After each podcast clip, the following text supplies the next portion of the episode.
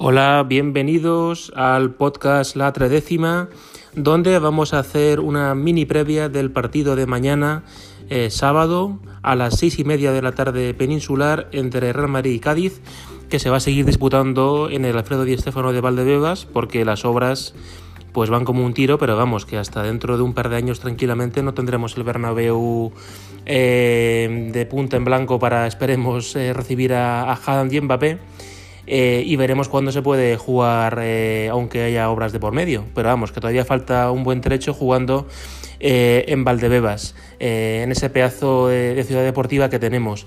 Es un partido correspondiente a la sexta jornada de la Liga BBVA, la quinta para el Madrid, que sabéis que por el, fin, la Champions jugó en agosto, el primer partido que estaba programado contra el Getafe pues el Madrid no lo jugó, ya veremos cuándo, cuándo es la fecha, pero es como digo la jornada la jornada 6 eh, en la que el Madrid, pues pese a tener un partido menos, eh, es líder con un punto de ventaja sobre el Betis.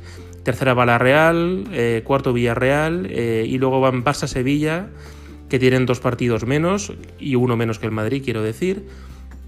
O sea que bueno, que es un arranque bueno de liga en el que estamos líderes. Nuestro rival es el Cádiz, que para mí está haciendo un arranque de liga muy competitivo. El Cádiz va ahora mismo eh, noveno clasificado, está eh, entre Valencia y Granada, pero con los mismos puntos que ellos. Ha ganado dos partidos, ha empatado uno, ha perdido dos. Eh, bueno, y, de hecho, antes de este parón que ha habido de selecciones, empató en casa contra, contra el Granada y la jornada previa ganó en San Mamés con dos jugadores menos. Es decir, que, está siendo un equipo eh, rocoso y duro y bueno, quizá juega más a la defensiva, buscando eh, contragolpes, tienen gente rápida como Lozano, gente curtida como Negredo, referencias en el centro del campo como Alex, el hermano de Nacho, un equipo apañadete y que, como digo, para mí está siendo una sorpresa su arranque porque me lo esperaba más atrás y quizá ir con velocidad de crucero, pero, pero está, pues, eh, pues está de hecho empatado a puntos con con el Getafe que va séptimo o con el Sevilla que va sexto y el Barça quinto, aunque bueno, como dije antes, Sevilla y Barça tienen em, dos partidos menos que el Cádiz. Entonces, de este primer bloque resumo. El partido seis y media, mañana sábado, Real Madrid, primer clasificado, Cádiz, noveno clasificado. ¿Y qué novedades tiene el Real Madrid? Bueno, pues hay algunas buenas y unas malas, ¿no? Aquí diciéndolo en modo gallego.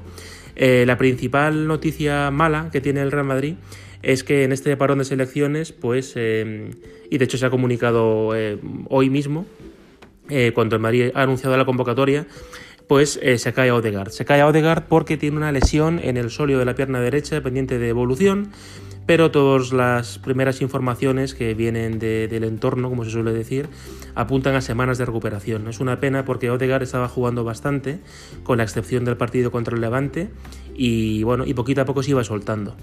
Así que veremos cuándo vuelve y cómo vuelve. Y como todo no va a ser malo en la vida, bueno, pues vuelven a la lista Asensio, Cross eh, y Militao. Eh, y luego, como tercer portero, como novedad, eh, entra em, Lucas Cañizares, el hijo del mítico Santi Cañizares, portero de la selección, de Celta, de Madrid, sobre todo de Valencia. Em, Courtois tiene algunas molestias Em, entonces veremos si Zidane apuesta por Lunin o por, o Courtois. Em, y el resto de la lista de convocados, la forma Militao, que es una de las, que, las personas que vuelve, Militao, Ramos, Barán, Nacho, Marcelo, Mendy. Así que en defensa, bueno, pues eh, ganamos un poquito más de holgura con la entrada de Eder Militao, que puede jugar tanto en lateral derecho como en central. Sigue recuperándose y será baja Odriozola. Eh, estaremos pendientes de si Zidane vuelve a repetir con Nacho en el lateral derecho o mete allí a Militao. Centro del campo, pues ya el centro del campo de leyenda, Cross, Modric, Casemiro, junto con Valverde e Isco. Y en la delantera, eh, Benzema, Lucas, Vázquez, Jovic. Eh, Vinicius, Vini, como se quiere llamar este año, el chaval, y Rodrigo, y como digo, Asensio. Asensio realmente, leyendo mis fuentes de Twitter, Asensio no es que vuelva, Asensio ya jugó contra el Levante, pero bueno.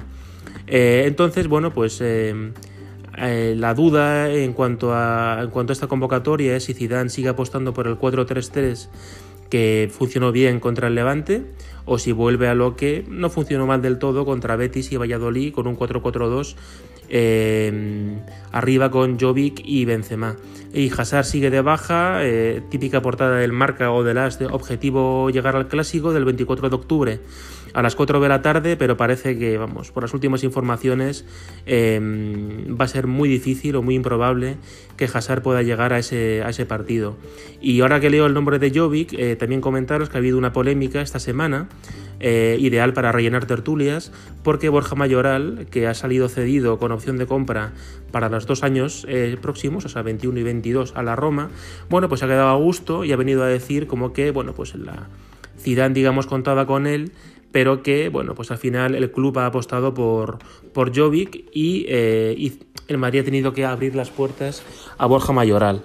Eh, ayer el chiringuito preguntó a Jovic en Barajas y Jovic dijo que maybe, ante la, ante la pregunta de si, oye, esto es cierto o no, dijo maybe, pero que era mejor que preguntesen al club. Yo sinceramente creo que es un flaco favor el que le hace Mayoral a, a su equipo, que le ha criado y que le ha, bueno, y que le ha dado la opción de, jugar en primera división y de cederlo al Levante y ahora a la Roma y sinceramente no me mola nada pues que estos que nuestros jugadores se, comporten de este modo. Él está en su derecho de decirlo, pero creo que se equivoca Mayoral haciendo ese tipo de, declaraciones. Así que, bueno, como digo, el partido es mañana. Eh, yo creo que lo vamos a ganar. Eh, y el domingo, pues si Dios quiere, tendremos eh, por la mañana ya los episodios disponibles en Google Podcast, en Spotify, en Anchor y bueno, mi idea es irlo subiendo también a iVoox o a Apple Podcast. En Spotify es donde más lo escucha la gente, creo, por, por lo que veo de las estadísticas de Anchor, pero cierto es que, que os perdéis los temazos con los que acompaño en los inicios y en los cierres eh, los podcasts. Así que hasta aquí la previa del partido de mañana contra el Cádiz, jornada 6, a las 6 y media. Eh, pues si tenéis plataformas de televisión, pues lo veis por ahí, si no por la radio. Y nos escuchamos eh, pasado mañana domingo. A la Madrid.